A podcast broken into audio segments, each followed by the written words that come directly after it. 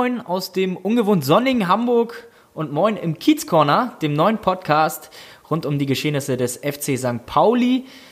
Egal ob tagsaktuell oder einfach nur ein bisschen schnacken, hier in der Kneipenatmosphäre kommt alles auf den Tresen, was den FC St. Pauli anbelangt und das tue ich nicht alleine. Genau, das machst du, Flippo, mit mir, Finn. Ähm, wir machen das im Rahmen eines Uni-Projektes für die Hochschule Makromedia in Hamburg und es soll so ein bisschen strukturierte Kneipengespräche, Kneipenlaune aufkommen und ja, da haben wir aber Bock drauf. Ja, deswegen gar nicht wundern, wenn irgendwie mal zwischendurch ein Bierchen zischt oder irgendwie so ein Geproste zu hören ist im Hintergrund. Äh, dadurch, dass wir hier im Kiezcorner sind, kann das durchaus mal vorkommen.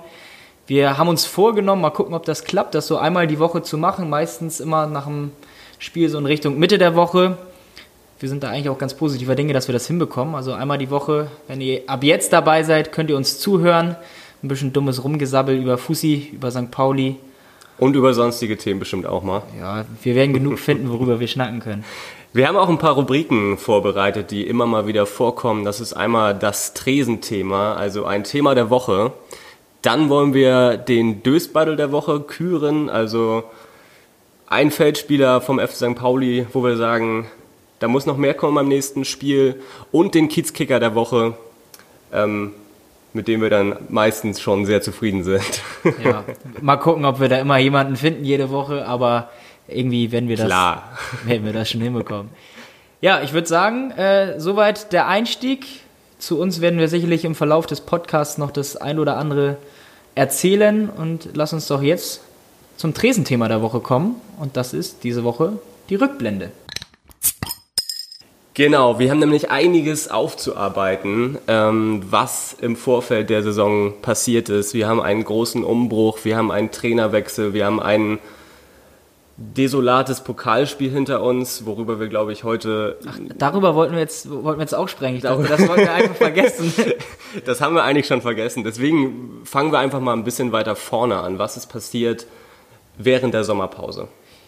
Ja, genau. Und das fängt für mich eigentlich schon vor der Sommerpause an, so ein bisschen. Also in Richtung letzte Saison mit äh, Jos Lukai, damals noch unser, unser Trainer beim FC St. Pauli auf der Bank, wo ja auch schon relativ fix klar war in Richtung der letzten Spiele der auslaufenden Saison, dass der nicht mehr bei uns auf der Bank sitzen wird, wenn wir in die Saison 2020-21 starten werden. Das hast du exakt richtig erklärt. Und dann war ja erstmal die Frage, wer, wer kommt will's? als nächstes? Ja, genau. Wie, wie, wie hast du die Trainerfindung so ein bisschen wahrgenommen?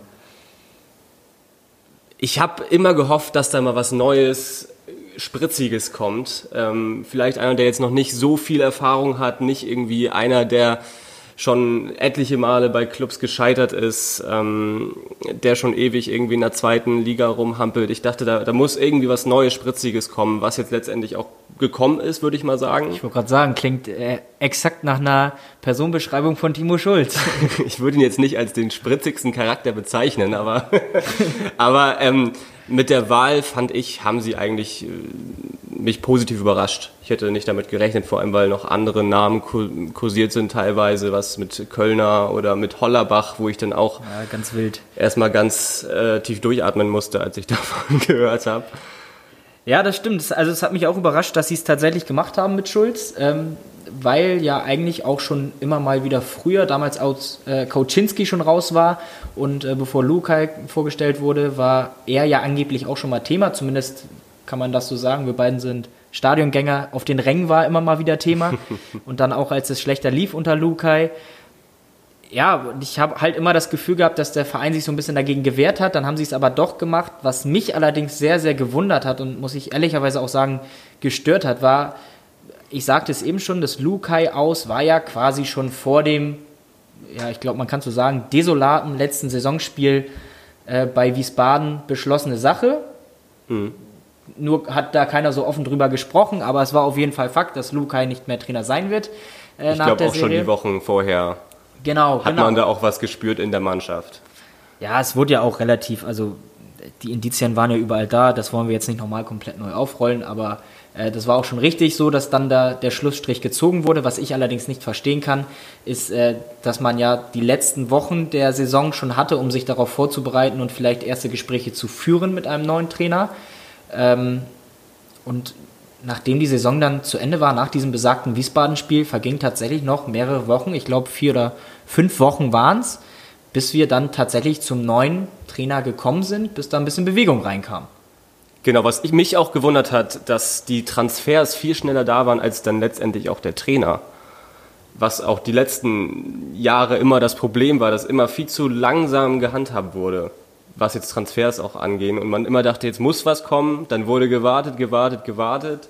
Ja, dieser, dieser legendäre Deadline Day aus der vergangenen Saison, wo, wo gefühlt irgendwie zwei äh, Tage vor Transferschluss noch drei Nochmal neun Leihspieler kamen. Ja, neun Leihspieler und äh, dann kam noch Östigard und der hat noch seinen Kumpel Gjökeres mitgebracht. Also im Endeffekt unsere. Der dann auch noch irgendwie ein Kumpel mit Penny oder?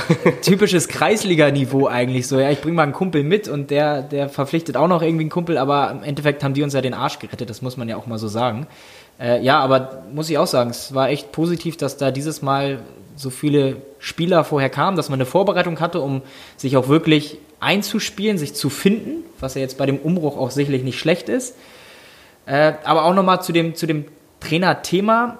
Wie hast du das so wahrgenommen um die Personalie Daniel Thune, der jetzt beim Vorstadtclub Trainer ist? In Stelling, meinst du? In St. Elling, ja. Ähm, ja, es war ja so, kursierten ja die Gerüchte rum, dass St. Pauli und Tune sich da eigentlich schon nahezu geeinigt hatten und dann wirklich an einem Tag dann der HSV da ins Gespräch kam und weg war er. Und danach hatte ich jetzt das Gefühl, war dann auch äh, Timo Schulz die schnellste und einfachste Lösung. Ja, also so gefühlt war es so eine Schockstarre erstmal. Okay, mhm. der hat beim HSV zugesagt, ist als neuer Trainer vorgestellt.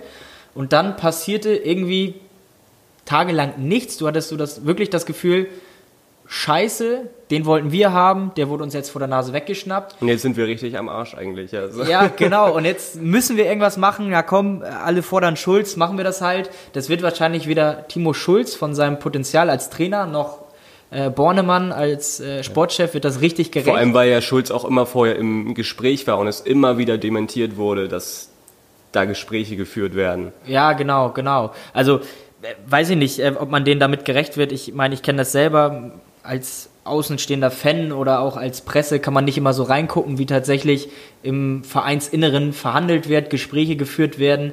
Äh, aber es wirkte da schon so, ja, unnötig lange herausgezögert, was man ja aus den vergangenen Jahren dann deutlich auch kennt vom FC St. Pauli. Richtig. Ähm, kommen wir vielleicht mal auf die Spieler, auf die neuen Transfers äh, zu sprechen. Ähm, was sagst du dazu? Also ich wurde so ein bisschen angesteckt von der Euphorie, die äh, da verbreitet wurde rund um äh, sämtliche Vereinsmedien und Vereinsangestellte, Spieler, Trainer, Staff oder sonst wer. Äh, ich fand es erstmal gut. Ich hatte von Anfang an die Hoffnung, dass Schulz so ein bisschen auch den Einfluss bekommt, dass er sagt, wir wollen jetzt den radikalen Umbruch machen. Wir wollen aufräumen, was den aktuellen Kader oder den alten Kader angeht und wollen junges, neues, frisches Blut, wofür er auch steht, äh, dazu bekommen. Äh, das wurde die Jahre vorher immer mal wieder gesagt, ja, so ein kleiner Umbruch, ja, der hat jetzt stattgefunden. Aus meiner Sicht war es nie so ein richtiger war nie Umbruch. Da, nee. Genau. Ich würde sagen, aber jetzt ist das Ziel erreicht. Ich würde sagen, Umbruch, was jetzt die Spieler, was den Kader angeht, ist da. Ja, also ich meine, wenn man äh, 14 Abgänge hat, äh, und 13 äh, Neuzugänge, dann kann man sicherlich von einer großen Veränderung im Kader sprechen. Neuzugänge mit Potenzial, ja, nein? Ja, doch. Also ich sehe es schon so, man muss so ein bisschen vorsichtig sein. Äh, wir haben viele ältere Spieler verloren, auch vollkommen richtig, ne, die viel Gehalt bezogen ja. haben, die irgendwo im Spätherbst äh, ihrer Karriere waren oder vielleicht schon ein bisschen drüber ähm, und hat dafür junge Neue mit Potenzial dazu bekommen. Das ist definitiv da. Ich finde, das hat man jetzt auch in den Vorbereitungsspielen gesehen. Ich finde aber, äh, dass man auch nicht so drüber hinweg schauen sollte, von wo diese Spieler kommen. Also ich meine, du hast in der Offensive als für mich ein Max Möller-Deli-Ersatz einen Daschner bekommen aus der dritten Liga von MSV Duisburg, der sicherlich mal in die Rolle reinschlüpfen kann, aber jetzt nicht von jetzt auf gleich dieser Mats Müller-Deli-Ersatz ja, ist. Äh, du hast mit äh, Kieré von Wiesbaden und Ditgen von Wiesbaden zwei Spieler bekommen, die sicherlich auch bewiesen haben letzte Saison beim Absteiger, dass sie Zweitliganiveau haben. Aber als, als Offensivkräfte, als Absteiger dann letztens. Genau, also irgendwo passt es ja dann sind, auch. Ja. ja. irgendwie passt es dann ja auch zu uns, aber äh, man muss da auch ehrlicherweise sagen, so bei dem einen oder anderen hatte man, ich weiß nicht, wie es dir ging, aber hatte man das Gefühl, ja, geil, äh, wir haben jetzt hier so einen Neustart und alles wird jetzt besser. Ja. Aber die Euphorie war da, aber ich, wenn man die Transfers so ein bisschen teilweise mal hinterfragt, würde ich sagen, kommen sie ja auch schon in den letzten Jahren, wenn man da einen, einen, ähm, einen Tashi sieht oder einen, jetzt noch einen Makinok, der auch Absteiger war jetzt bei Dynamo Dresden, ein Tashi, der vor zwei Jahren Absteiger bei Duisburg war. Ähm, das sind jetzt halt unsere Offensivkräfte. Ein Diamantakos ist weg, ein Fährmann ist jetzt noch äh, relativ kurzfristig und sehr überraschend leider gegangen. Keres nicht zu vergessen. Ja, natürlich. Also, äh, ja, das sehe ich auch schon. Also, vorne fehlen uns einige Buden. Ähm, man, ich weiß nicht, das muss nicht immer schlecht sein, wenn äh, solche Spieler von oder gute Spieler von potenziell schlechteren Vereinen kommen oder Mannschaften. Äh, aber man muss halt auch wirklich gucken, dass diese Euphorie, die verbreitet wurde, vielleicht nicht dem entspricht, was dann tatsächlich nachher bei rumkommt. Das hat man dann ja auch gesehen vor ein paar Tagen in Elversberg. worüber wir nicht sprechen wollten.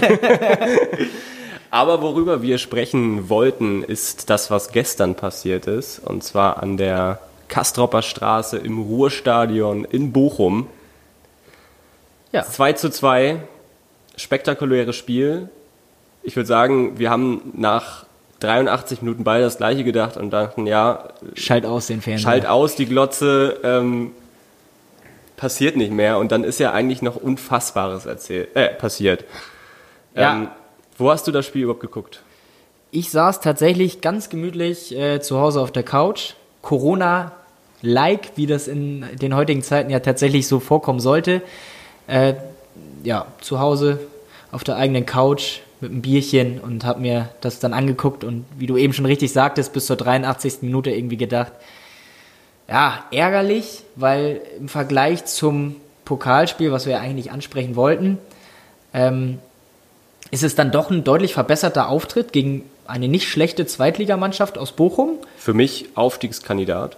Ja, von, von vielen ja auch so betitelt. Äh, von daher äh, ist, wäre das auch keine Schande gewesen, da zu verlieren und auch mit dieser Vorstellung, klar waren da noch Fehler drin, aber wir haben ja drüber gesprochen, junges Team, das muss sich finden. Ähm, da werden wir sicherlich auch über die Saison Lehrgeld bezahlen müssen, wie man immer so schön sagt.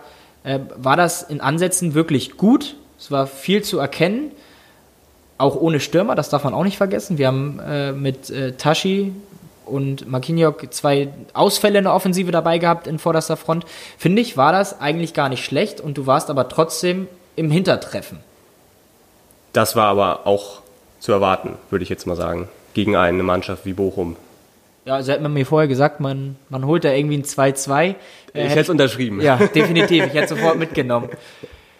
Ja, äh, also wie, wie hast du das spielerisch so gesehen gestern gegen Bochum? Also ich fand, es waren teilweise gerade in der ersten Halbzeit und auch Anfang der zweiten Halbzeit. Ich würde jetzt mal die ersten, ich fand die erste Viertelstunde ganz gut. Ähm, überraschend viele, es waren ja auch eher Konter, ähm, die sie da gestartet haben. Ähm, aber dann gerade im Aufbau, wenn das Spiel da von hinten kam über Avevor, Bubala, ähm, auch Benatelli Knoll, es waren unfassbar viele Fehlpässe, gerade von diesen vier, den erfahrensten Spielern, wenn das jetzt von Wiekow gekommen wäre oder ähm, ob es jetzt Ditkin, Chiré gewesen wären, die auch vorne wenig gemacht haben natürlich in der ersten Halbzeit, war ich da schon so ein bisschen enttäuscht und habe mir auch so ein bisschen an den Kopf gefasst.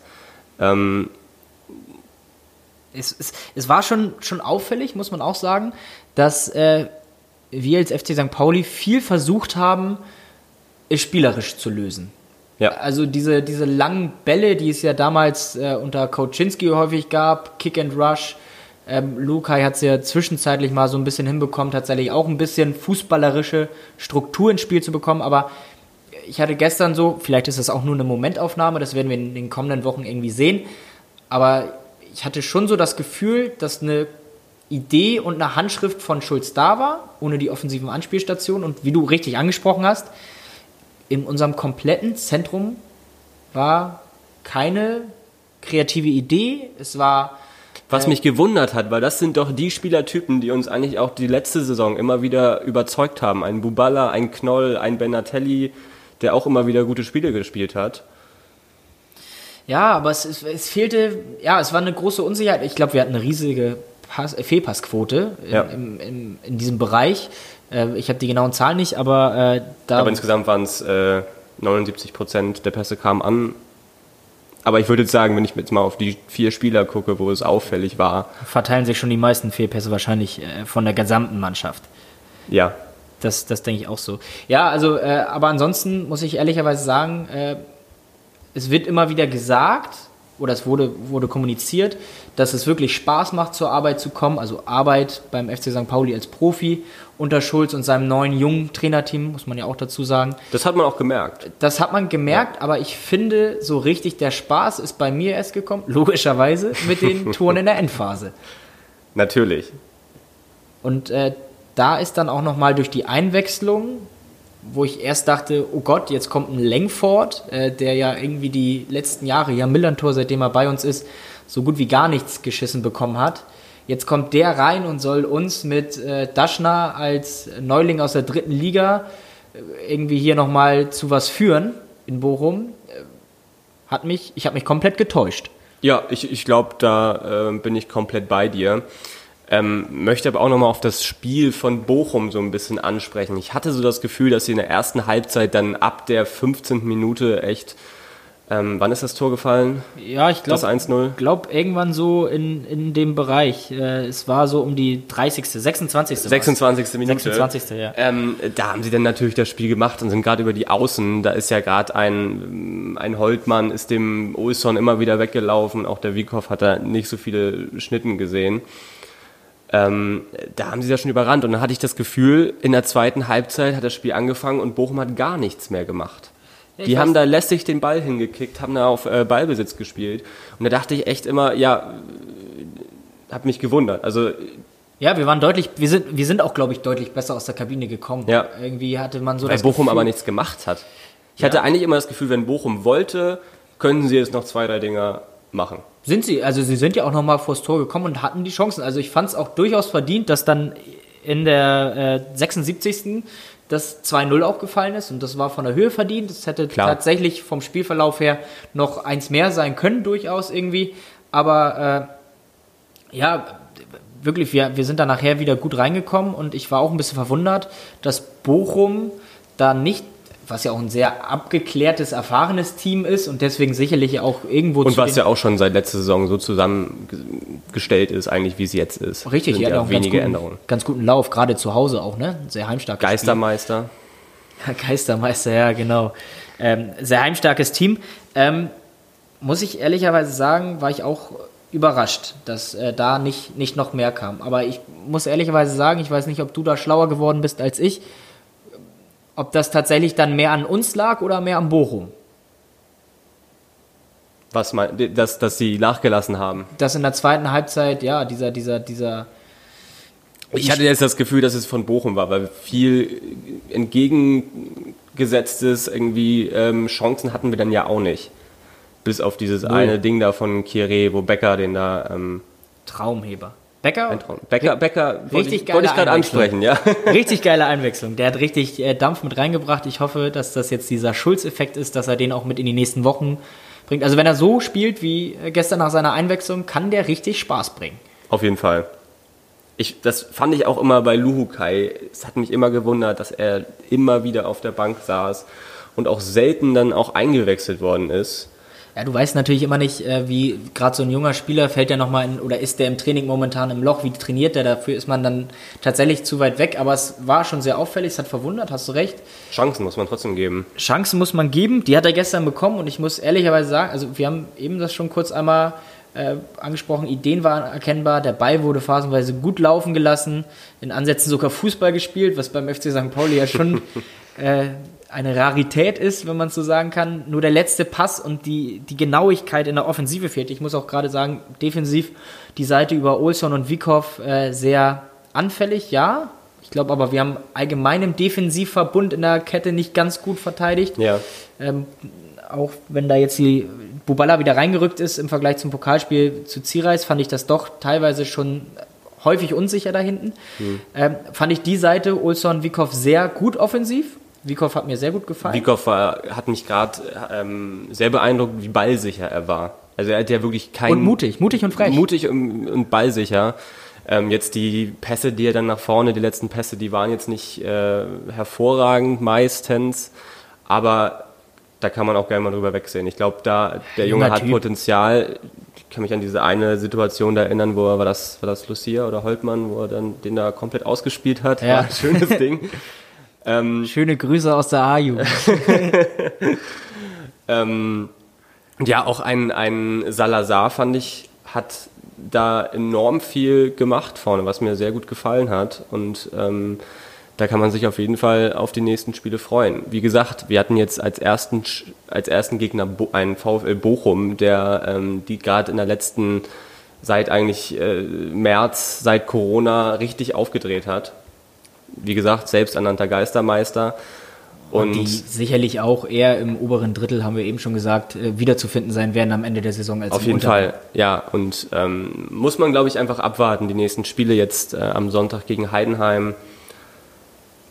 Und Das muss man, muss man irgendwie jetzt bestätigen. Äh, genau das, was hatten wir eben kurz angesprochen, äh, wo, wo Becker reinkam, der hat genau diese Elemente, der fehlende letzte Pass. Die, war, es war, er war gefühlt dieses Puzzleteilchen, dieser Legostein, der gefehlt hat im Offensivspiel, dass es dann auch lief.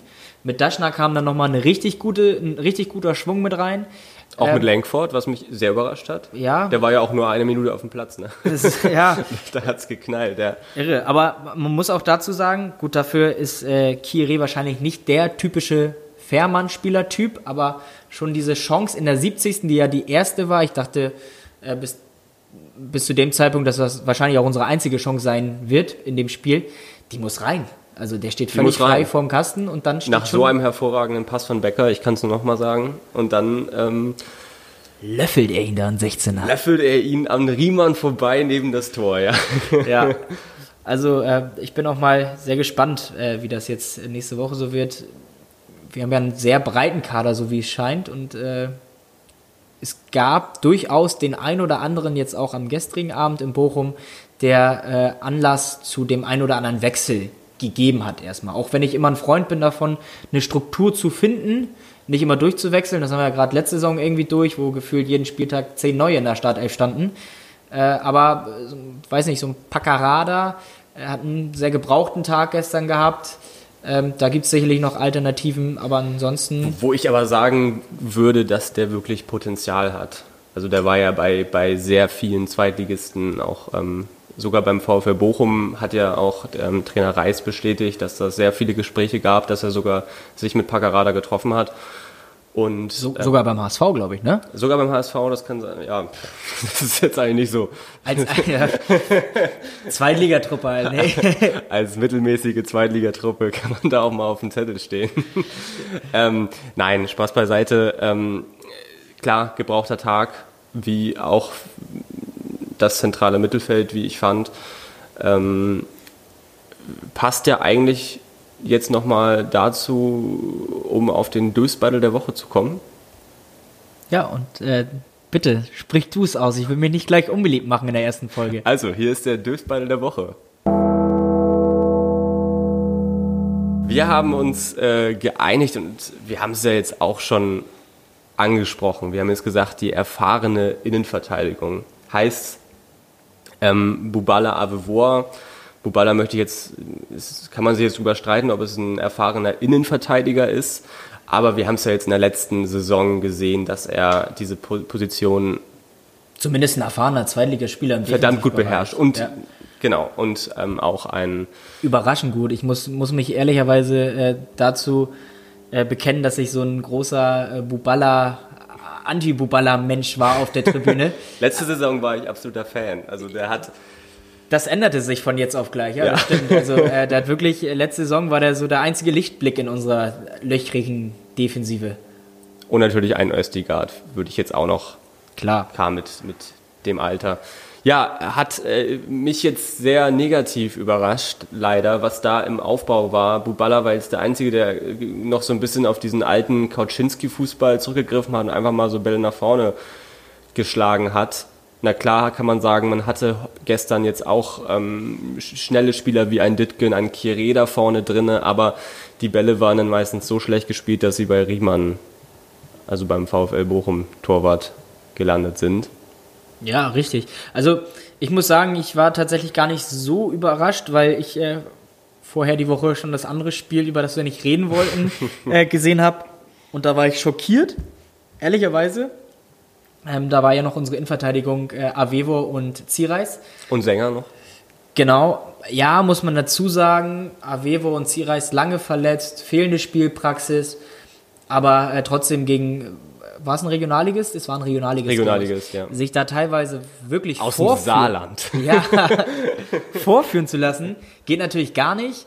Äh, das war gestern dann schon ein bisschen besser. Ähm, fand das auch sehr positiv, eigentlich als ich die Aufstellung gesehen hatte, dass Bubala damit reinrückt in die Innenverteidigung. Ja, mir war, oder ich fand es sehr auffällig, auch wenn man die gut besetzte Bochumer Offensive aus dem Spiel genommen hat, was sicherlich auch aller Ehren, oder Klar, da hat häufig man einen, Spiel einen, einen, aller Ehrenwert äh, ist. Jan Wula da vorne drin, der ich würde sagen, in der ersten Halbzeit mehr oder weniger aus dem Spiel genommen worden ist. Klar, beim, beim 2-0 wurde er dann komplett alleine gelassen, aber es war auch wieder ein Abwehrfehler. Es war dann ein Fehlpass von Abevor oder Ballverlust nee, von Wiekow. Das war ja auch irgendwie.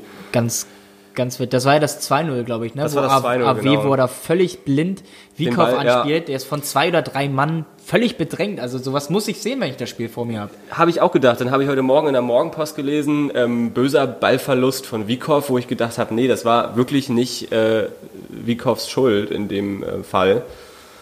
Ähm, der, Ball darf da niemals hingespielt werden, wenn ich sowas sehe als ballführender Spieler in der Innenverteidigung, in der Eröffnung. Würdest du jetzt sagen, wir brauchen Verstärkung in der Innenverteidigung? Wir haben jetzt auch ähm, mit Lawrence und Östigard zwei schwerwiegende Abgänge natürlich. Also ich weiß nicht, es war schon gestern sehr auffällig, dass äh, wir häufig einen Schritt zu spät waren im Zentrum, wo sicherlich auch unsere beiden Innenverteidiger Bubala und Avevor ähm, auch nicht gerade durch Schnelligkeit geglänzt haben, hat man dann und auch nicht gesehen. durch Größe natürlich. Genau. Das ist vielleicht auch noch ein Kopfballstärke, ja. ja. Ja, so ein Sobig, so ein Östigard, den wir die letzten Jahre äh, da hinten drin hatten. Ich muss äh, ehrlicherweise sagen, äh, ich würde es mir schon wünschen, hinten noch jemanden mit dazu zu bekommen sehe aber äh, das Potenzial, da werden wir sicherlich die nächsten äh, Wochen nochmal drüber sprechen, für eine Neuverpflichtung eher in der Offensive, sprich äh, ganz vorne in der, in der Sturmspitze. Da würde ich mir eher was wünschen, weil ich einfach die Hoffnung habe, dass ein Zierreis, ein Buballa äh, oder auch ein Avevo das gezeigt haben, dass sie es da hinten können und das dann auch irgendwann wieder abrufen können, wenn sie vielleicht wieder in dem Flow drinne sind, die Verletzung verarbeitet haben, was auch immer da gerade jetzt so der Grund war. Also es war auch keine Vollkatastrophe gestern. Ne? Man muss das ja auch jetzt nicht schlimmer darstellen, als es war, aber es war schon auffällig, dass wir da hinten Probleme hatten ähm, und manchmal auch ein bisschen behäbig wirkten. Äh, sieht man ja auch daran, dass wir, glaube ich, eine relativ hohe Anzahl an Foulspielen hatten, auch gerade so Ende der ersten Halbzeit. Ja. Äh, die auch und auch eine frühe gelbe Karte mit ähm, Olsen, der es aber, fand ich, jetzt da hinten mit am besten gemacht hat. Ja, ja, fand ich auch. Also ich habe jetzt nicht so viele Defizite gesehen, muss ich sagen. Nee, das stimmt. Äh, also ich weiß nicht, ich würde einen Innenverteidiger nehmen. Es wurde ja gestern, glaube ich, hin und wieder von drei Neuverpflichtungen gesprochen. Äh, da bin ich auch mal gespannt. Also ich, für mich wäre, auch wenn sich jetzt am gestrigen Tage Daschner und Becker ganz gut präsentiert haben in dieser OM, offensiver Mittelfeldspieler, Rolle ähm, bewiesen haben, wäre das eine Position. Wir brauchen Spielmacher, ganz klar. So, so Mats Müller-Deli, für den wir auch viel Geld eingenommen haben, wurde nicht richtig mhm. ersetzt aus meiner Sicht. Da muss vielleicht noch mal was kommen. Wurde eigentlich noch gar nicht ersetzt, fand Richtig. Ich. Also es sind ja jetzt nicht, ist ja jetzt kein Spieler auf der Position gekommen. Das sind ja dann eher welche, die dann auch schneller auf dem Flügel sind, so ein Ditkin oder. Ja, jemand, der eine richtige Idee mitbringt und dem Spiel so den, den Takt geben kann. Äh, Und ein Stürmer, wie, wie eben schon gesagt. Das würde ich mir wünschen. Weiß nicht, wie, wie siehst du das mit Verstärkung in der Innenverteidigung? Ich würde es unterschreiben. Also ich würde auf jeden Fall dann nochmal mich umgucken auf dem Markt. Ähm, weil ich jetzt sagen würde, jetzt ein Buballa hat das jetzt letzte Saison sehr, sehr gut gemacht, würde ich sagen. Ähm, ein Avevoa war die ganze Zeit verletzt, ein Zierreis war lange verletzt und die sind auch generell jetzt nicht die Spieler, wo man sagen könnte, die spielen wirklich 34 Spiele in der Saison durch. Ähm, Gerade ein Zierreis, äh, leider. Ja, bei Zierreis habe ich schon gesagt, äh, da muss man wirklich hoffen, dass er eine gute Hinrunde spielt und dass du den dann im Winter irgendwie loswärst. Der hat war Liverpool nicht mal dran vor einem ja. Jahr oder so? Klobo, wir fahren die dir mit der Schubkarre hin. ja, der wird einfach in der Rückrunde wahrscheinlich, höchstwahrscheinlich, äh, wenn man sich die letzten Jahre wieder anguckt, verletzt sein. Wird ein gutes Gehalt bei uns noch verdienen. Ja. Äh, da muss man froh sein, wenn man den irgendwann äh, wahrscheinlich von der Gehaltsliste runter hat und noch eine Ablöse dafür bekommt. Das, ähm, da gebe ich dir recht.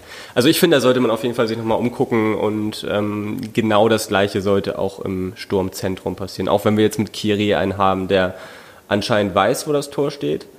Aber ähm, wir haben insgesamt einen sehr kleinen Kader. Also ich spreche jetzt äh, auf die Körpergröße an. ja. Das hat man gestern auch schon gesehen. Da habe ich mich auch gefragt, warum spielt denn Bochum teilweise die Ecken kurz? Weil, also das war ja so eine Überlegenheit. Am Ende haben sie noch den, den, den, den Bonga, hieß Bonga? Ja. Bonga da reingebracht mit 1,97, haben immer noch kurz gespielt. Natürlich am Ende war da so ein Eckenfestival noch von Bochum, wo mir auch ein paar Mal noch das Herz stehen geblieben ist.